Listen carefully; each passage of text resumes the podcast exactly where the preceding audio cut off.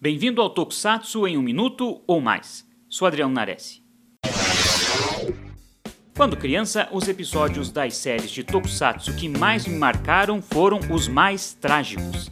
A morte do Kamen Rider Black do Monstro Baleia, a destruição do Flash King, a morte do Buba, a morte do Giban, os velhos incendiários em Soul Brain, a morte dos pais do Shigeru e da Hitomi RX, para citar alguns.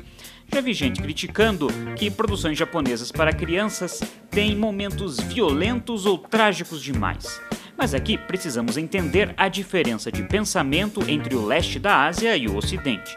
Para os japoneses, as crianças devem conhecer a crueza e as dificuldades da vida. Esconder isso dos mais novos fará com que sejam fracos ao crescer. Já para nós ocidentais, o costume é preservar as crianças das coisas ruins da vida com a suposta intenção de não traumatizá-las.